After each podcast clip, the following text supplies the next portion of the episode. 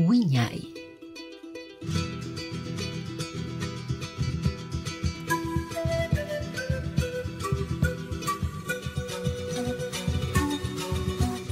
Radio Comunitaria Bicentenario presenta su programa Wiñay, Folclor, Tradición y Cultura.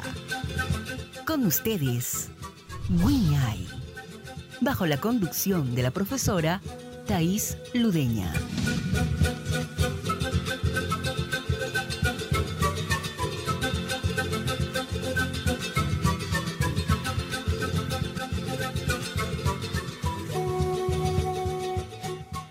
Bienvenidos, estamos nuevamente aquí en Radio Comunitaria Bicentenario en su programa Wiña y 25 años. Los saluda como siempre Thais Ludeña.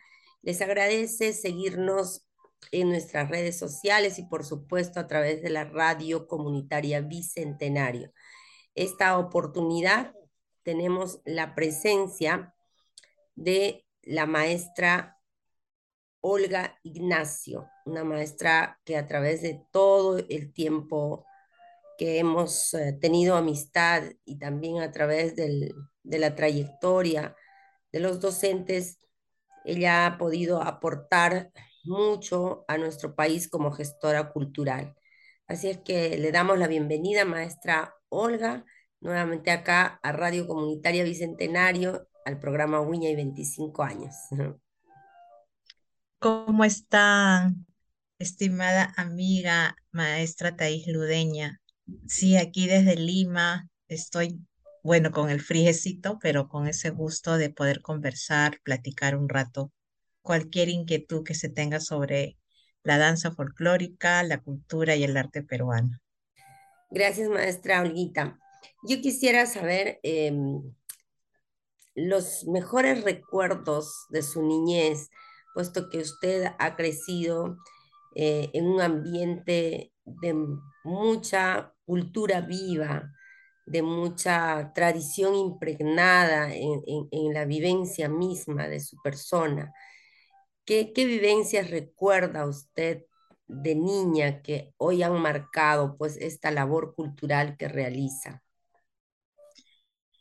Bueno, muchas cosas, ¿no? Eh, vienen a la memoria, sobre todo hace cuatro, cinco décadas atrás, eh, que vemos cómo nuestro país, sobre todo, ha cambiado, evolucionado, como en todos lados, y sobre todo, ¿no? Crecer en un entorno muy saludable, muy artístico, diría yo, como es este convivir con la con la maestra Olga Espíritu Javier, la calandra peruana, quien es mi madre, a quienes ustedes tienen de referente.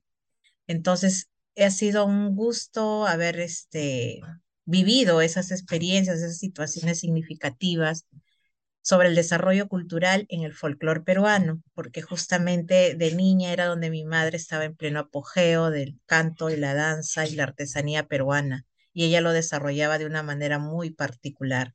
Entonces sí, fueron tiempos muy, muy bonitos para mí, que creo que la creatividad sobre todo viene desde ahí, la que tengo, ¿no?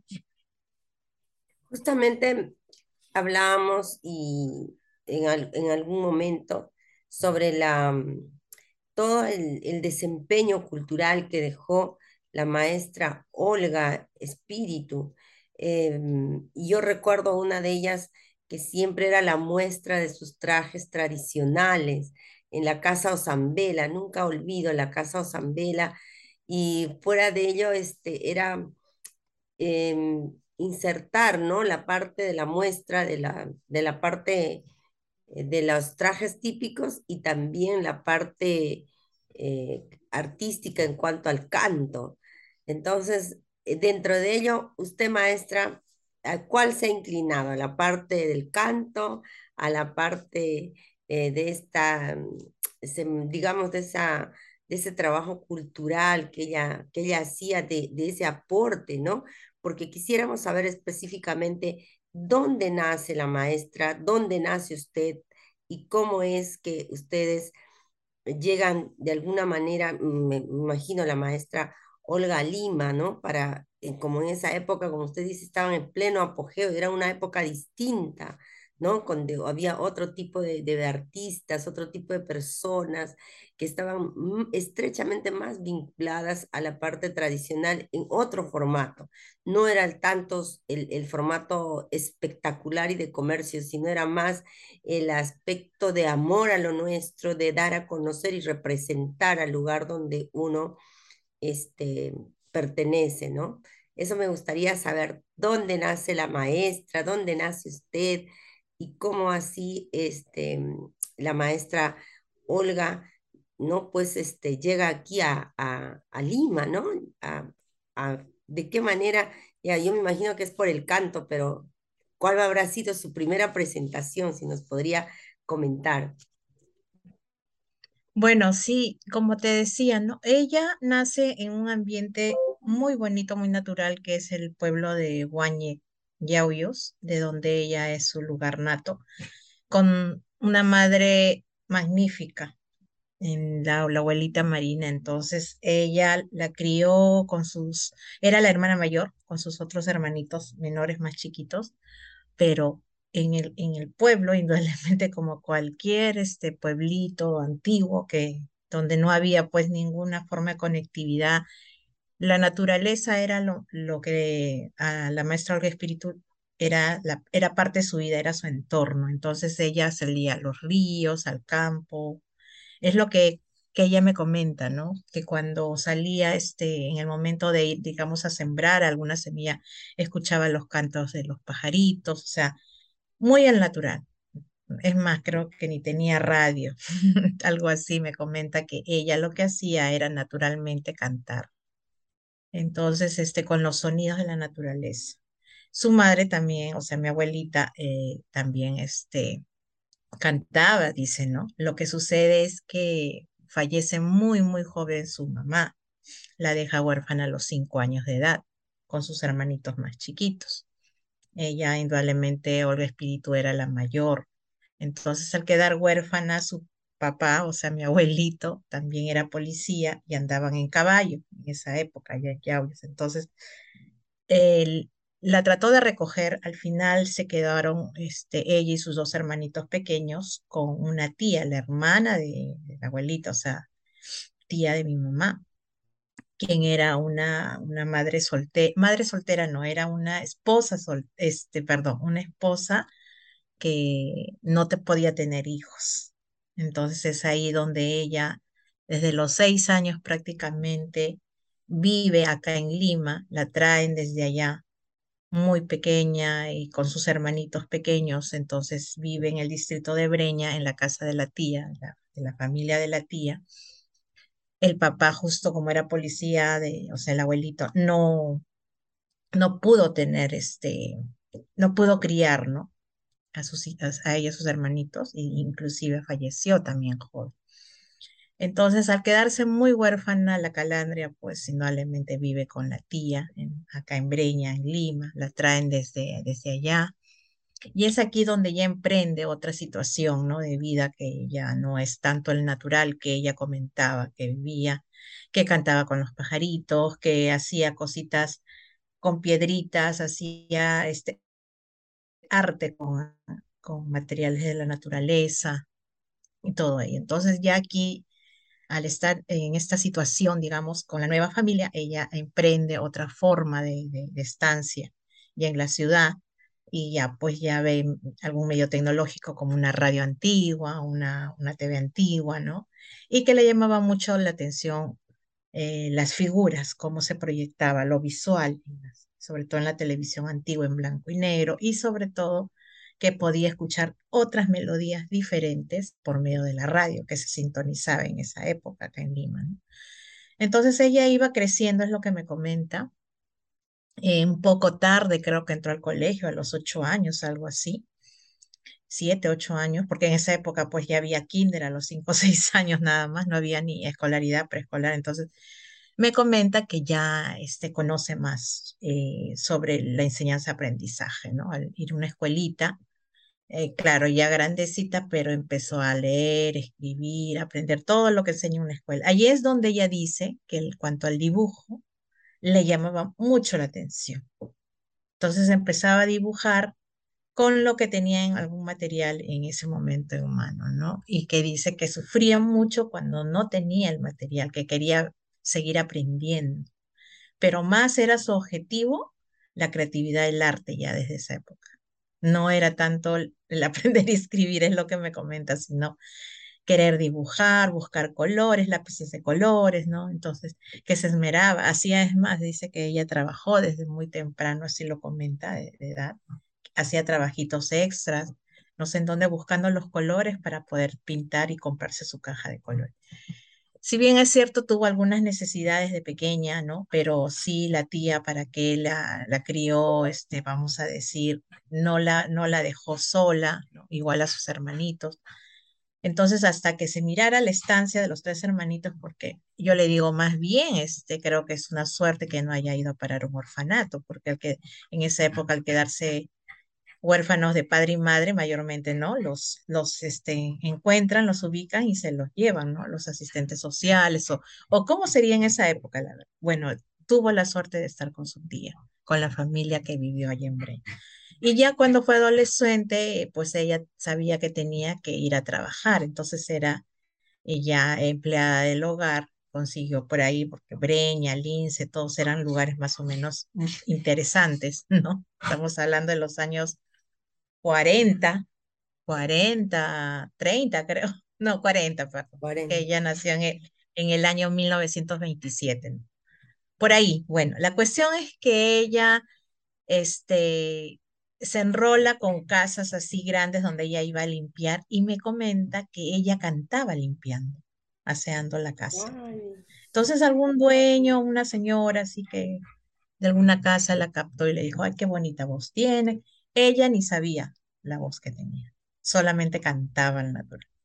Claro, era jovencita, pues tendría 16, 15, 14 años, la verdad, la edad exacta no me dijo, solo me comentó esa anécdota. Y a raíz de eso es donde ella pues extraña su, su pueblo natal que es Yauyos, porque no estaba en, ya en, Yauyos, estaba en Lima. Y empieza a cantar este guainitos que escuchaba que la tía, por ser justamente natural también de Yauyos, la tía Felicita se llamaba, porque yo sí la llegué a ver en vida, la tía, la abuelita que también falleció, y este, en, la familia Yaullina, pues, ¿no?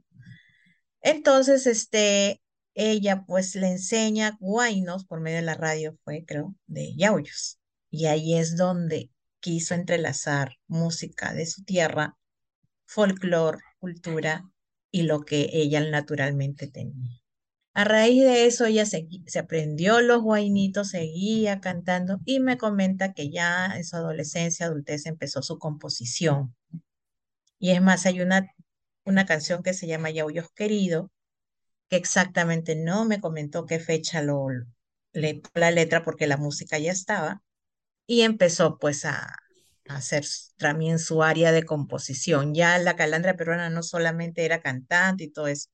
Y así en una de esas, en uno de esos recorridos, pues ella termina su secundaria, se va eh, a estudiar a la Escuela Nacional de Bellas Artes, mira, de Lima. Estudia en el área de, de dibujo y pintura, porque en esa época Bellas Artes no había docencia, solamente había la enseñanza de dibujo y pintura y escultura termina su carrera y mientras iba todo eso, ella se proyectó regresar a su, a su tierra, ¿no? Y en ese trayecto, ella es donde se va, se lanza con su voz, porque ya había mucha gente que la admiraba así naturalmente, que ella cantaba, pues ¿no? en, en reuniones sociales, familiares, la llevan y le dicen que sí, que participe en un concurso, que mira, en esa época, ¿cómo serían los concursos de canto, de, de canto andino, huaynos, o festivales de folclore, ¿no? Que es, de hecho es, sería muy diferente al, de ahora. Llega a una, un evento que le dijeron que estaba en el Coliseo Cerrado o en la, la esto, en, ¿cómo se llama este lugar? En, el, en Amancaes, había un, todos los domingos culturales, Rima creo que es. Ah, Antes se reunían los folcloristas en esa época. Y indudablemente estaba ya como referente el gran maestro José María Arguedas, ¿no? Eh, Mildred de Sela, este, el señor Cerrón, que es este, era también este, productor musical de, de, música andina, ¿no? Entonces, llega uno de los concursos y ahí es donde ella participa y lleva el segundo o tercer puesto, creo, en esa tarde que llevó. Y ella me comenta que sí, que uno de los jurados era José María Arguedas, porque eran varios jurados. Qué lujo. Entonces, al cantar, ahí es donde le preguntan tu seudónimo, porque en esa época, pues los seudónimos, ella también no tenía muy claro esa parte. O sea, por eso digo, ella muy al natural hace su aprendizaje, ella o su autoaprendizaje. Era algo innato. Autodidacta. Sí, autodidacta y de acuerdo a los recursos o las situaciones como se, iban, se le iban presentando. Entonces, llega con ese puntaje, le piden un seudónimo y es donde ella se recuerda su, su niñez y que se cantaba con pajaritos y ¿no? al medio natural. Y ahí alguien, alguien o, o esa parte exactamente no sé qué, quién le pone calandria, porque hablaba de los pajaritos y su voz pues era soprano, ¿no? De coloratura. Tenía esa voz, porque no cualquiera tiene esa voz. Y resulta que sí, la denominaron ya en ese momento Calandria, ¿no? Y bueno, Calandria peruana, por la voz, por el tipo de voz que tenía, por lo, por lo que ella siempre eh, ponía eh, que su entorno fue la naturaleza, ¿no? El paisaje, los colores, ah. el canto de las aves. Entonces, por ahí viene todo, o sea, y es así como ella también lo recordó, bueno, me lo contó a mí de esa manera, no me habló exacto con fechas, no pude hacer esa recopilación por fecha, pero sí tengo entendido ese orden de, de experiencia donde ella pues sobresale y a raíz de eso después que ella regresa a su pueblo ya, natal Yaoyo, se enseña un año, pero por allá también ya era profesora cuando sale egresando de la escuela, conoce a mi papá, y ya de que es también de Yauyos, de San Juan de Vizcas, y, y bueno, la que salió primero fue mi hermana mayor, ¿no? María Elena, la doctora. Y después a los 12 años me tuvo a mí, pero ya mi mamá laboraba en Bellas Artes, enseñaba en Bellas Artes, este, mi papá también, entonces la acompañaba en todas sus actividades artísticas culturales. Ella como siempre andaba de roce en roce con, con la propia Imazuma, con Zipastica, con Guaraguara, con todas aquellas, eh, yo diría, mujeres especiales del canto, de la coloratura, de la música andina lírica, pues, ¿no? Porque es lírico, ¿no? Las, las voces eran sopranos o sopranos. En ese ambiente es donde yo ya najo, pero ya cuando ella estaba en pleno apogeo, muy, muy reconocida, ya había canales de televisión que difundían el, la música andina y ella iba a cantar. Me acuerdo que yo le acompañaba muy chiquitita, miraba a todos así de alto en el canal 4, en el 7, en el 5, donde ella iba, iba de colita yo, escuchaba todo. Entonces, la cuestión rítmica, musical, indudablemente se quedó en mí. Y es más, ella me tuvo, me probó mi voz de pequeñita a los 6, 7 años. Creo vamos a escuchar. ya tenía, ella tenía amigos en el conservatorio. Y es que ya la Calandria era una mujer pues muy este, reconocida, estaba en pleno apogeo. Y me acuerdo que me, eso sí yo me acuerdo, era muy pequeña y me lleva al conservatorio y el maestro de música toca el piano, me hace cantar. Indudablemente no tenía su voz. Y yo sentí su, su tristeza de mi madre, la capté porque no, pues no, no podía tener su voz. La, ella esperaba que tuviera su voz.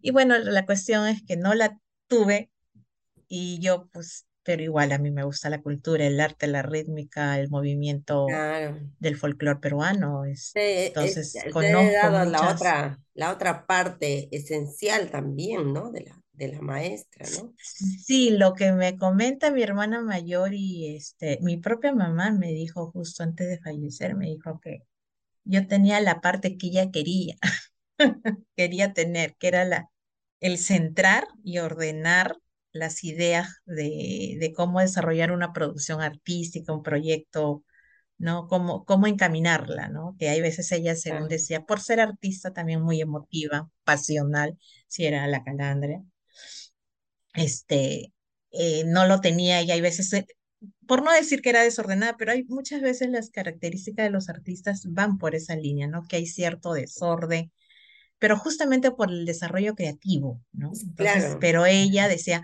ay, tú sí lo ordenas, tú sabes cómo encaminar, ay, que estás haciendo proyectos, ya cuando me vio ya muy mayor a hacer todo ello, entonces, por ahí viene toda la historia y, y bueno, yo la parte esencial y matriz que tengo es de parte de ella, ¿no? Siempre lo voy a reconocer, de que nací en ese entorno cultural, artístico, del folclore peruano, sobre todo por ella, porque no solamente también era ella pues cantante o compositor, interpretaba guayno, tenía esa preciosa voz, sino también por ser egresada de Bellas Artes manejaba la artesanía, los colores, paraba dibujando, o sea, era su mundo, era un mundo muy especial.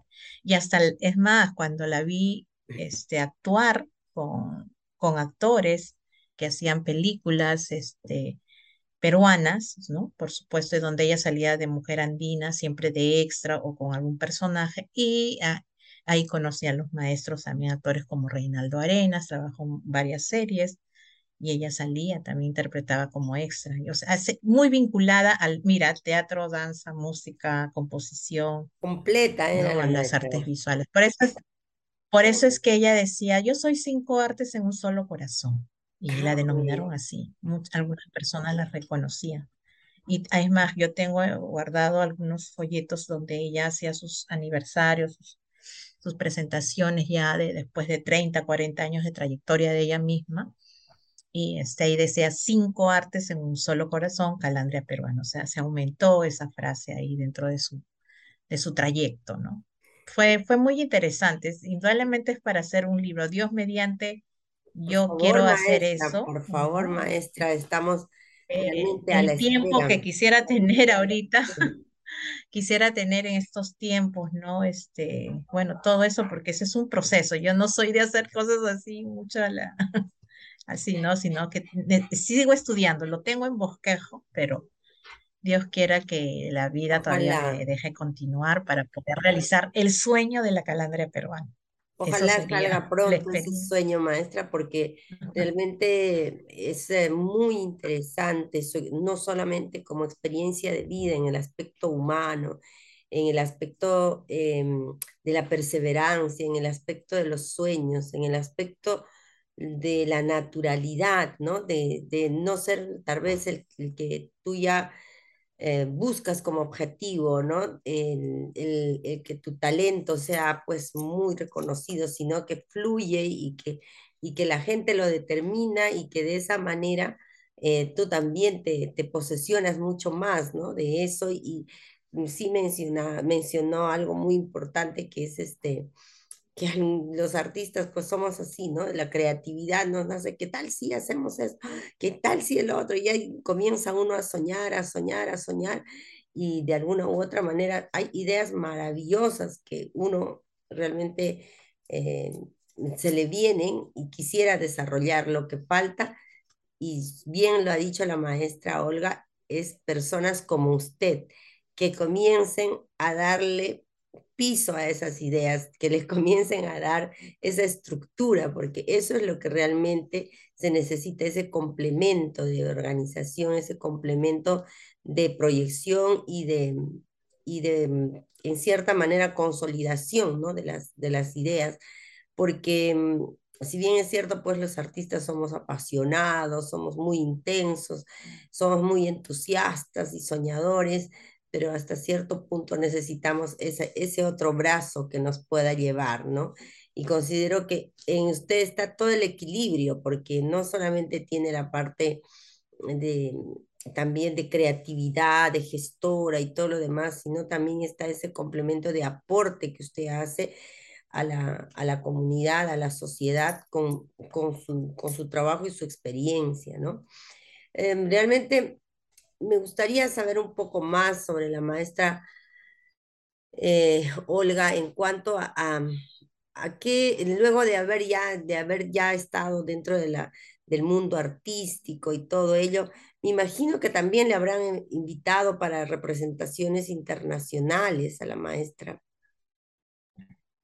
Sí, indudablemente, yo diría es un ascenso, una trayectoria, sobre todo en el aspecto que por ejemplo, me voy ya en los días, los meses o años finales de la calandria, es que ella llega a recibir el premio de la cultura peruana, que cuando se crea el Ministerio de Cultura en el 2010, eh, pues nadie reconocía anteriormente a los cultores, así a nivel nacional o gubernamental sobre todo, ¿no?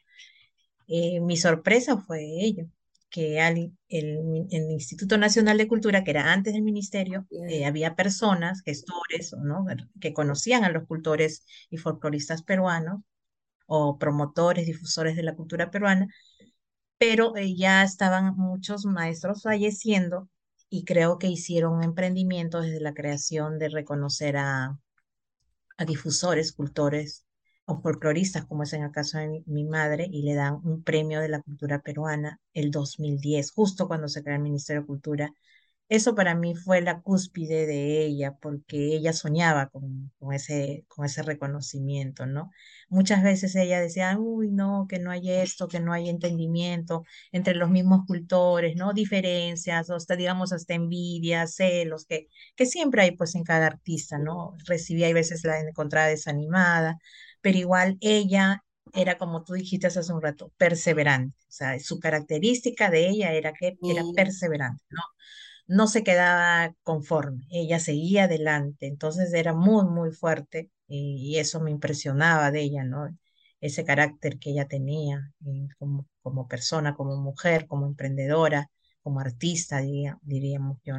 Entonces, el otro fue que eh, a nivel internacional, ya anteriormente se conectaba, así como decía, se conectaba con, con radios o medios de difusión peruana, también con personalidades y algunas personas, y aparte que trabajaba, él trabajaba en la Escuela de Bellas Artes, y la captaron como artesana peruana inclusive porque difundía la parte didáctica.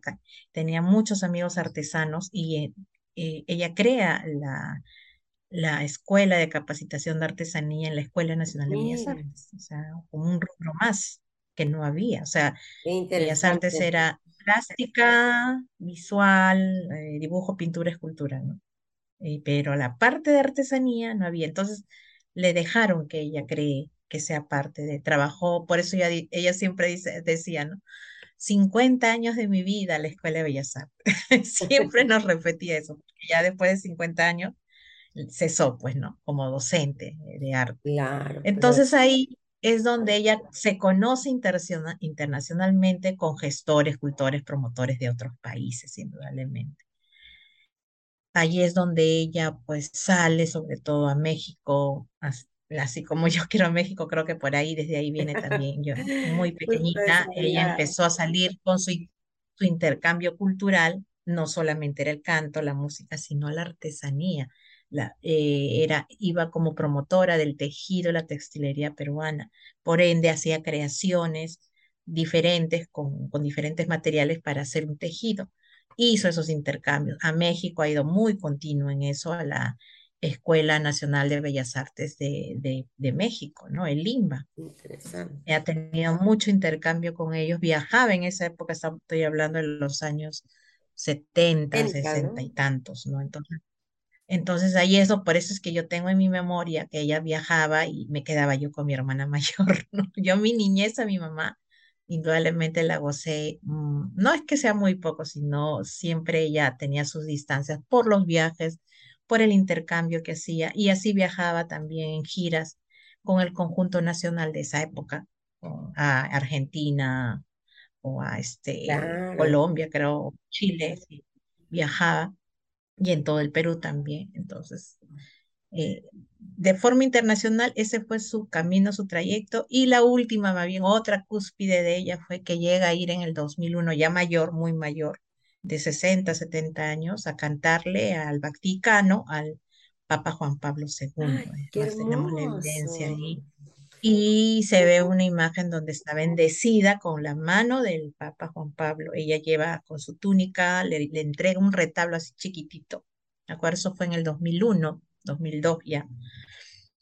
Y este, indudablemente es magia, magia diría yo, porque una persona así como ella eh, tuvo esa fortaleza de haber pasado estas, estas experiencias, ¿no? Qué Tan importantes para ella, su vida bendecida, yo le digo, siempre ha sido bendecida por todos lados ella y, y bueno, esa experiencia internacional, por eso creo que cuando se nombra su apellido espíritu, dicen, ah, es muy espiritual, tiene que ver con la energía, con, ¿no? Y, y todavía me involucro yo porque también soy espíritu. Entonces, hay toda una energía de por medio, una vibra muy, muy, muy natural que tenemos. Y entonces, creo que por ahí viene todo y ella, pues toda esta trayectoria le ha servido para que acumule todas esa experiencia y sobre todo que haya sido reconocida, ¿no? Eso es- Mm, que para es mí sí es importante. importante. Eso es muy Sí, importante. Realmente estamos conversando eh, sobre la maestra Olga Espíritu y mediante, qué mejor que, que, que su hija, la maestra Olga Ignacio, y lo, le recordamos yo con mucho cariño, mucho aprecio, pero como ella menciona, yo aprendiendo muchas cosas de la maestra que no conocía realmente, y esa, esa forma tan natural que ella tenía de llegar a nosotros.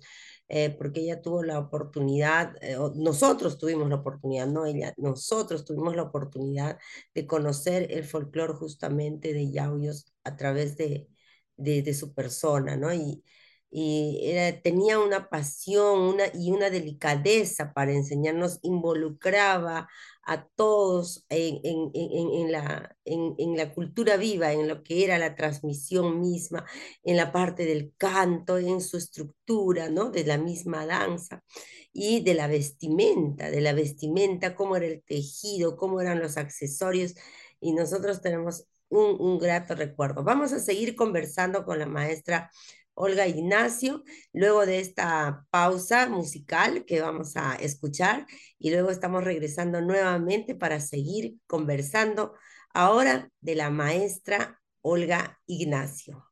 Ya volvemos.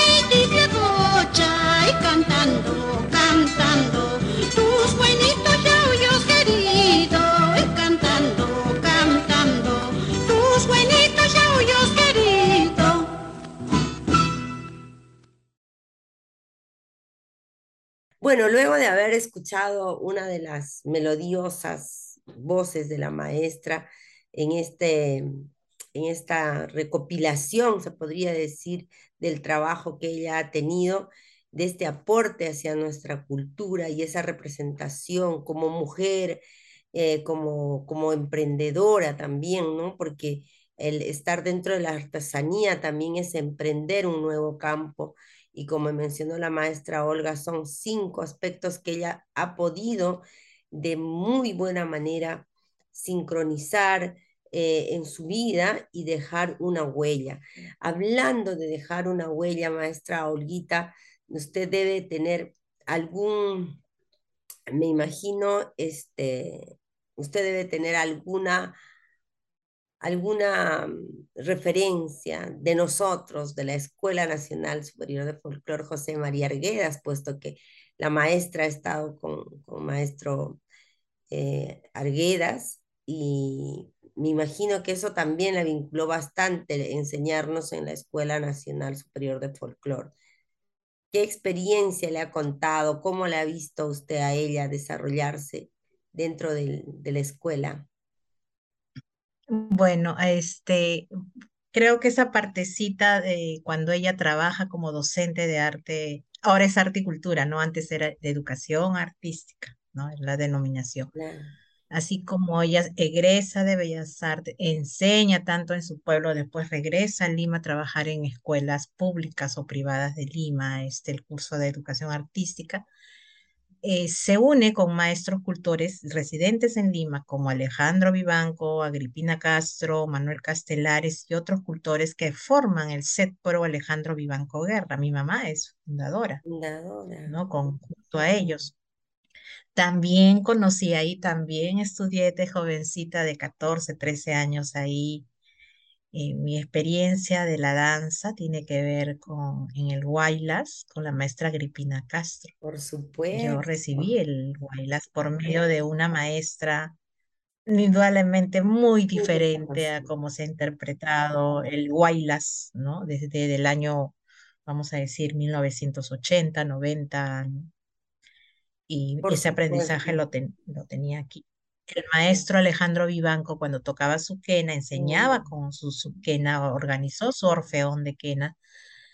También en el centro folclórico del magisterio hacía escuela, ¿no? También como director, porque al final llegó a ser el director del CETPRO. Y este, la música, ¿no? Con el, maestro Manuel Castelares y los otros maestros que eh, enseñaban ahí las danzas de la costa, de la sierra y la música peruana. Entonces la enseñanza de ella, o sea, iba también en trayectoria, ¿no? Ah, es ahí donde se vincula con la escuela de folcloria, porque ya como era, eh, era intérprete, cantante, hasta bailarina del conjunto nacional junto a la maestra Roselvira Figueroa, pues, por eso te decía hace un rato, ella se hace conocida con todos estos maestros en aquella época, es reconocida. Y cuando la escuela eh, eh, tenía ya el conjunto nacional, pues la reconocían que era la única referente de la cultura yaullina que vivía en Lima. Entonces, mi madre, por ser creativa, curiosa, diría yo, indagadora también a su, estilo, va a hacer recopilación de las propias danzas de yauyos. Entonces, también ella llega a crear su, su grupo de danza donde bailaba mi hermana, me acuerdo, que era la mayor, que se llamaba Acuarelas Folclóricas del Perú. Entonces también ahí fueron integrantes algunos maestros muy reconocidos. Por ejemplo, el maestro Daniel Sotomayor era sus bailarines preferidos, el maestro es campeón de marinera, no tiene años en ese aspecto. Y así otros maestros que han pasado por la agrupación. Ella, bueno, también alquilaba vestuarios, recopila las danzas de yauyos las, las más este, allegadas al pueblo de Yauyos. Pero hay una cultura donde ella le, a ella le llamó la atención, que es la cultura jacaru de Tupe. Y por ser así, siempre con el carácter natural que se, se presentaba, ¿no? Este, y en, en Tupe en aquella época todavía había muchas personas hablantes del jacaru, del, del cauqui, ¿no? Del idioma de, natural de allá de Tupe y se conecta y hace su trabajo de investigación propia, natural. En su cuaderno de campo hace registros, porque si me acuerdo sus cuadernitos que tenía, todo era a mano. que escribía eh, lo que miraba. Con, medios visuales tuvo muy poco, tenía pues simplemente una camarita sencilla, porque hay algunas fotos ahí de evidencia donde ya hace la recopilación pero indudablemente le llamó la atención la Erranza, que es el, el Guajaira, se llama ahora, o la, el Huacataqui. Ella le puso el Bacataqui, el Bacataqui le puso, y ahora pues está corregido, ya no se denomina el Bacataqui ni el Huacataqui, sino es el Guajaira, es la denominación natural y actual que tienen los cultores de Claro, nosotros lo conocemos Entonces ella hace que ella lo ha enseñado el Huacataqui en la escuela, pues te estoy hablando hace 30, 40 años, Sí, pero en el 80, 30, 30. 40 años, o sea, más, Sí, ya, porque ya. después vi que entraban los chicos en la casa de Girón Junín de Barrios Altos, donde era su punto centro, donde alquilaba vestuario, donde iban todos los artistas, todos los grupos, iban los del Folcuni también, cuando se creó Folcuni. O sea, mi, mi madre conoce la primera, las primeras generaciones del, de- del Centro Folclore de la Universidad de, de Ingeniería. Igual este, en la escuela de folclore Claro, esa es continuó ella, época. pues, ¿no? Como y después este, también a los de, bueno, de Bellas Artes siempre ha tenido su taller de danza, por estar ahí ella trabajando. O sea, imagínate, mira cuántas agrupaciones ella ha vinculado en la danza y Aullina la promovía. Por ende, las generaciones que pasaron, y bueno, tú fuiste una de sus estudiantes en aquella época, y las amigas que tenemos en común también de la Escuela de Folclore la primera alumnos. promoción, tuvimos esa dicha. claro, entonces ella pues se permaneció, ¿no? El- eh, la llamaban siempre para seguir enseñando las danzas. De, de espe- especialmente el bacataki, como ella le denominaba, de Tupe, el- los negritos, las pastoras, ¿no? Y así otras danzas, el 3 de mayo, fiesta de cruces, que eran típicos, pues, ¿no? De, de, de sobre todo, la Claro. mayoría.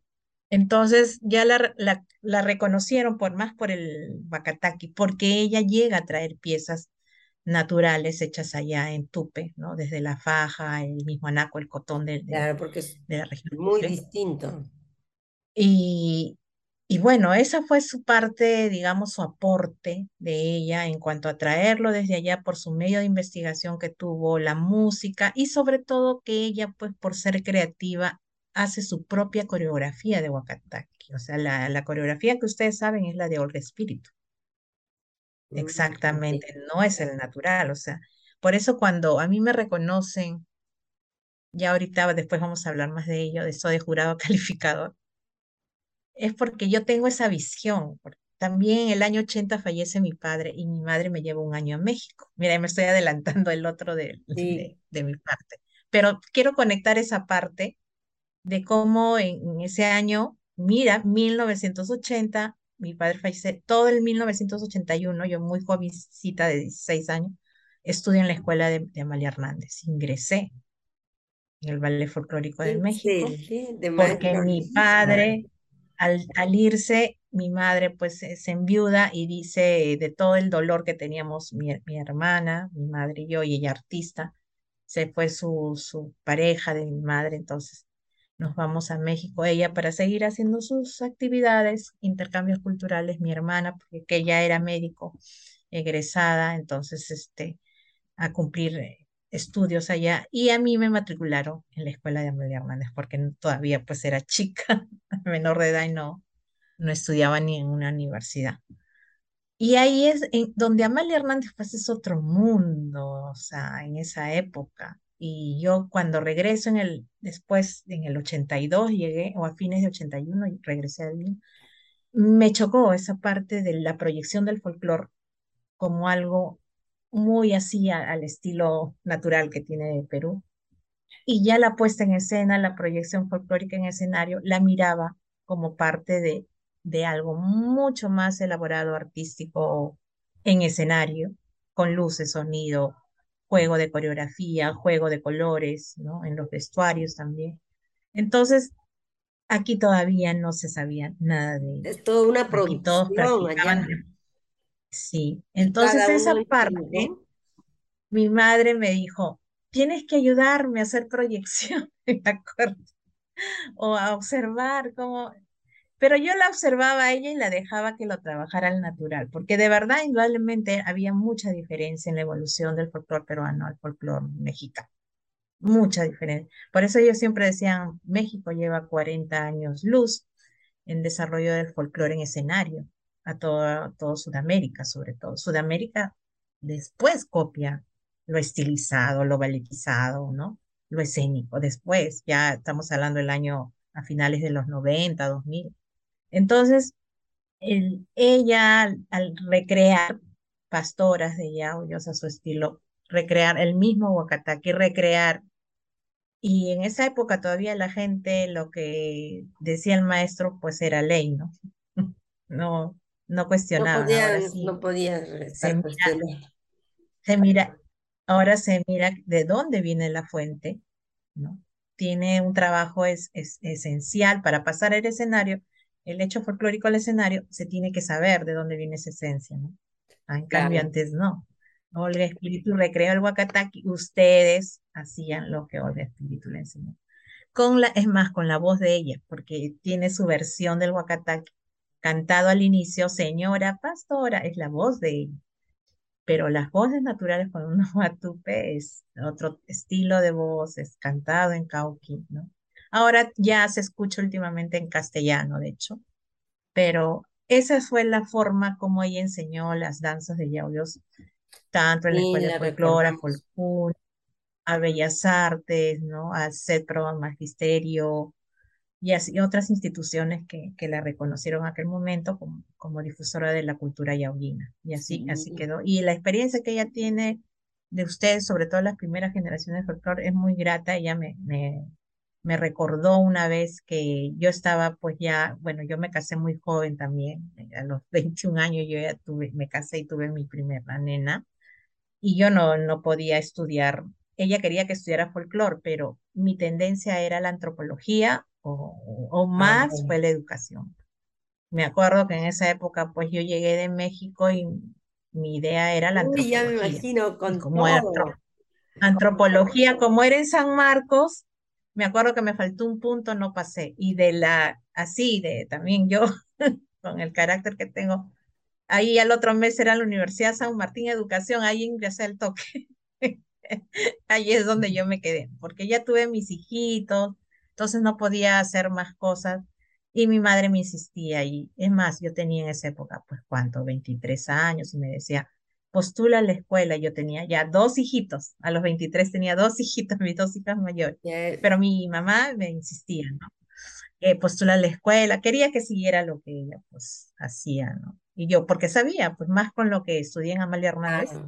Entonces, eso me imagino. Pero no, me, me encuadré en lo de educación, eh, así con mis niños y todo, y ahí es donde yo me quedo mm, cuando termino la carrera de educación al momento ingresé al, al Estado, vi la realidad de la educación peruana y bueno, pues desde ahí empieza mi trayectoria pedagógica, educativa, hasta la actualidad que la mantengo y creo que encontré una vocación muy bonita, que es la enseñanza-aprendizaje y sobre todo nuestra realidad peruana.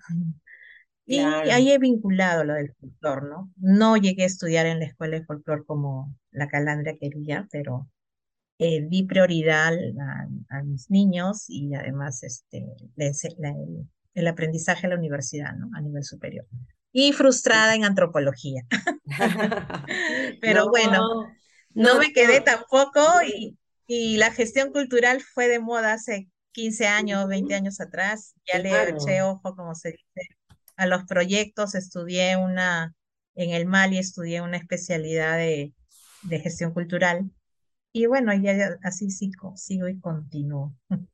Claro, justamente, mire cuántas, cuántas em, em, vivencias muy importantes, ¿no? Yo me imagino ya cómo habrá llegado al Perú luego de haber estado en, este, eh, haber realizado sus estudios con el ballet ¿no? de Amalia Hernández. Ya me imagino que usted llegaba a Perú y quería hacer una cosa, quería hacer otra, pues porque de verdad nos falta ese soporte de esa producción técnica profesional que tienen ellos, ¿no? Entonces, en algunos casos todavía no es, me imagino que desde esa época no se tenía bien clasificado los grupos que, que se manejaba a nivel de Lima, a nivel de Perú, ¿no? Yo recuerdo mucho que habían pocas agrupaciones, pero las pocas agrupaciones se conocían muy bien entre ellas y tenían referentes así como, como, como su mamá, ¿no? Referentes que ya habían estado formando o, o, ellos los habían fundado, pero eh, gratos, gratos recuerdos con la maestra, realmente muy, siempre era muy entusiasta, muy, nos involucraba mucho dentro del trabajo que deberíamos realizar. Ella, ella no era solamente de hacer algo, ella para ella, para que se visualice ella, no, ella quería que nosotros seamos los protagonistas. Una persona realmente que, que ha tenido un corazón y tiene hasta ahora un corazón en, el, en, en todas las personas que, que, la, que la recordamos, la tenemos a ella presente. Y la maestra Olga, pues con toda este, esta, esta enseñanza, esta trayectoria y esta experiencia que realmente para nosotros es un lujo tenerla, eh, no solamente como amiga, sino como profesional en diferentes aspectos de capacitaciones, eh, la vemos siempre de jurado y, me da mucho gusto que las que los docentes o los profesores de arte, cultura, pues pongan a las personas idóneas, ¿no? Dentro de este aspecto, por ejemplo, como somos ser jurado en danzas, en las danzas, ¿no? Yo creo que hay que poner personas que han tenido y tienen esa experiencia y esa trayectoria y más que nada tienen ese criterio, ese criterio para poder realizar este, calificaciones. Eh, fuera de ello, maestra Olguita, usted este, está trabajando en la Universidad Nacional Mayor de San Marcos. Me gustaría saber cómo va ese trabajo con los jóvenes, porque sabemos que es con jóvenes.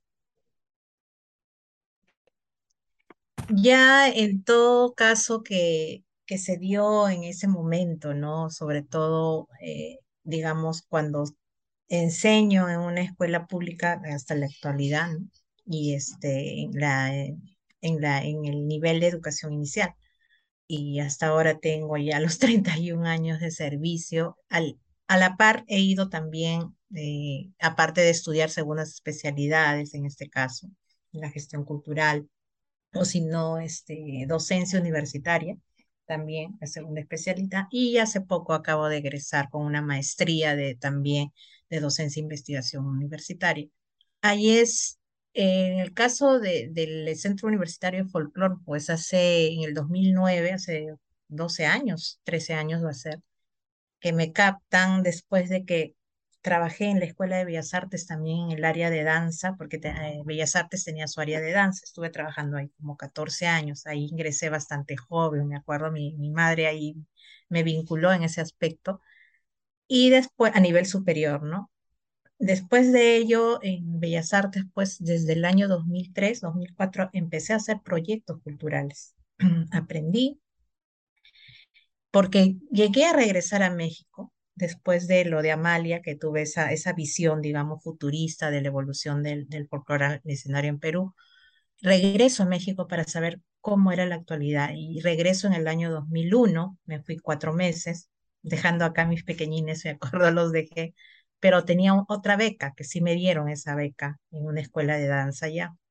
Me tenía que quedar para, por la oportunidad brindada.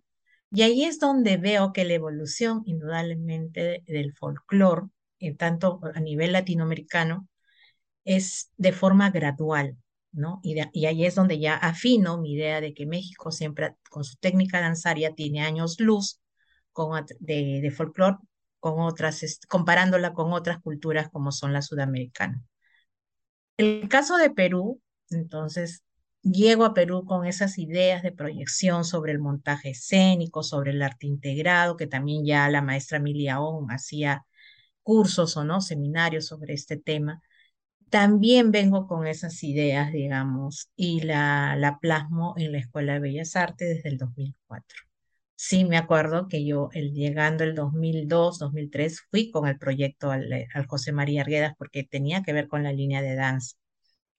Situación que no sé por qué no se dio en la escuela de folclore, mm, como que no lo querían aceptar o porque yo no era egresada del José María Argueda, no sé qué, qué situación se dio. Con ese proyecto en mano me fui a, a, este, a Bellas Artes, eh, en donde trabajaba todavía, y ahí es donde hice proyectos culturales hasta el 2009, porque ya también cambió una gestión y los, direct, los dos directores que estuvieron en esa época me apoyaron totalmente y tenían que ver con danza folclórica. Es donde Bellas Artes también se rompe esa, ese mito de que Bellas Artes solamente era visuales, sino que también querían ingresar el mundo del arte integral. Entonces, al realizar esos cursos a nivel nacional, porque ya iban muchos maestros de educación artística, 2004, 2005, 2006, 2007, 2008, que fue lo último, donde ya vienen los maestros de México a capacitar a los Ah, maestros. sí, Es sí, donde, me contó. es donde se, se pone el boom, digamos, de que el folclore peruano evoluciona. Si ya bien, si bien es cierto, había una idea de que el, el folclore al escenario con formas diferentes de las otras áreas artísticas se proyectaba, imagínate, ya los profesores lo aterrizaban a nivel de la enseñanza-aprendizaje en sus escuelas. Estoy hablando ya cuando llevaban las capacitaciones. Entonces se dio algo muy interesante que pues, pues ya el Centro de Folclore ya me conocía de, de San Marcos, ahí está Carlos Sánchez, director actual, y lo conocí. Y, y como se terminó el, la estadía en Bellas Artes por la cuestión de cambios de directores, gobiernos ¿no? inclusive, eh, las políticas, ¿no? Me dice, trabaja acá y bueno, ya me, me, me centro en la cuestión técnica, pedagógica y la didáctica, ¿no? Pre- en sí. Y sobre todo a apoyar a los futuros este, promotores, difusores, cultores en la cuestión teórica sobre gestión cultural y proyectos de, culturales, ¿no? Eso es muy Es ahí hasta donde me mantengo. Eso es me no, mantengo. es que ese- ese- esa parte, esa faceta es un aporte muy, muy importante para, para nuestra generación, porque de alguna u otra manera, este, todos estamos abocados a la parte artística, a la parte del escenario, a la parte de los concursos, y no vemos ese otro trasfondo de estudio, de, de tal vez, este, em, como había mencionado anteriormente, consolidar bien los proyectos, cómo, cómo dirigir ese, cómo llegar, porque es muy distinto que una persona vaya y exprese lo que siente, yo quiero esto, pero si no hay nada por escrito, entonces realmente hay veces no, no surgen las, las grandes oportunidades. Maestra Olguita, nosotros quisiéramos seguir conversando con usted, realmente el tiempo siempre se nos hace corto, pero agradecemos muchísimo, muchísimo habernos brindado este espacio para hablar de nuestra gran y querida maestra Olga. Realmente eh, la maestra Olga Espíritu, ¿no? La maestra Calandria del Perú o Calandria peruana, ¿no? Calandria peruana, este, no solo nos ha dejado una huella de imagen, de trabajo, sino una enseñanza permanente, ¿no? Para nosotros eh, ella, este, queríamos conocerla más a través de usted, queríamos saber mucho más a través de usted y estaremos muy alertas, muy ahí, eh, esperando ese libro sobre la maestra y, y que quede para, para, para todas las otras generaciones. Considero que eso va a ser muy, muy importante, un aporte muy importante a la, a la cultura, pues este, usted está tiene todo, tiene realmente todo, todo ese legado que le dejó y, a, y fuera de ello a ver si se anima también a hacer otro libro para, para proyectos, para gestión cultural, porque es algo que realmente nos hace falta. ¿no? Eh, todavía estamos recién entrando en, en, ese, en ese campo muchos de, de la gestión cultural y, creo que es básico y fundamental tener presente o por lo menos tener este tipo de asesoramientos o estar con personas que manejan todo este aspecto porque de alguna u otra manera tenemos que tener siempre un, un paralelo y un orden también en todo esto. Maestra Olguita, quisiéramos tener sus palabras de, de despedida, ojalá podamos tenerla nuevamente, pero sí me gustaría eh, que nos pueda dar unas palabras a esta hora de charla que hemos tenido. Bueno, agradecerte, Thais, eh, por ende, a esta reunión, vamos a decir, esta conversatoria Sí. Sobre un- una historia, ¿no? Porque al final este, los maestros que nos preceden, o sea, los, los mayores son los que nos enseñan, nos han dejado, como tú dijiste hace un momento, nos dejan legado en general, no solamente mi madre, que quien ha cumplido una función muy importante en su trayecto de vida, eh, con su aporte cultural que hizo a nuestro país, sobre todo. Entonces, en general, eh, la, la idea es que las nuevas generaciones eh, eh, tomen en serio y sean responsables de lo que están recibiendo, porque este es un camino, un, trecho amplio, no es solamente algo que aprendo fijo, ¿no? O, es, o aprendo solo danza y yo soy ar- artista, bailarín o director de un grupo de danza, ¿no? O hago este, eventos en danza folclórica eso tiene que romper ese chip, tienen que ampliar, de- eh, tienen que involucrar la parte educativa, esmerarse los directores, o sea, porque ahora la función de, de un docente no es la, la función de una área específica, la función, como Mm, se dice, es holística o es amplio, es genérico, porque justamente vivimos tiempos de globalización, ¿no? Sí, de la pandemia todo está abierto, hay tecnología, hay medios, hay difusión, hay todo, todo, todo. Pero ahora, ¿cómo lo realizo? En ese punto se tienen que centrar. Porque si no ven la parte así amplia, general, ¿no? Y sobre todo el saber trabajar en equipo, saber trabajar en conjunto, no, no crece, sino hay, siempre va a haber un, como un estanque ahí, ¿no? Y la, la idea es saber trabajar en, porque pueden ser muy buenos artistas, ¿no? Este, intérpretes y todo ello, pero la, la, la situación es que hay que visionar más allá de lo que se ve. Esa es la, la idea, ¿no? Y, así Maestra, seguimos en el camino. maestra, realmente grandes enseñanzas, grandes aportes. De, ya quisiéramos tenerla por Tacna, vamos a hacer todo lo posible porque es muy necesario tener profesionales con esa calidad, no solamente humana, con esa calidad profesional, con esa intensidad, con esa pasión, con esa creatividad y que se pueda volcar esa energía a las demás generaciones. Realmente estamos en ese trabajo y hemos complementado hoy el trabajo de difusión de la, de la vida de la maestra Olga Espíritu y también este legado que le ha dejado a la maestra Olga, que ella ha dado de su parte para complementar con esta carrera profesional eh, que ella ama. Es una carrera profesional con vocación, pero realmente cuando la veo a ella, yo me admiro muchísimo porque yo veo cómo puede manejar a los niños de una manera tan sutil, sin gritos, sin ningún tipo de, digamos, eh, fuera, de lo, fuera de lo normal, tal vez que a veces vemos en los colegios, ¿no? Uno, dos, tres, ya están acá, ¿no? Yo la veo a usted en una comunicación tan tan fluida con sus niños y un aprendizaje.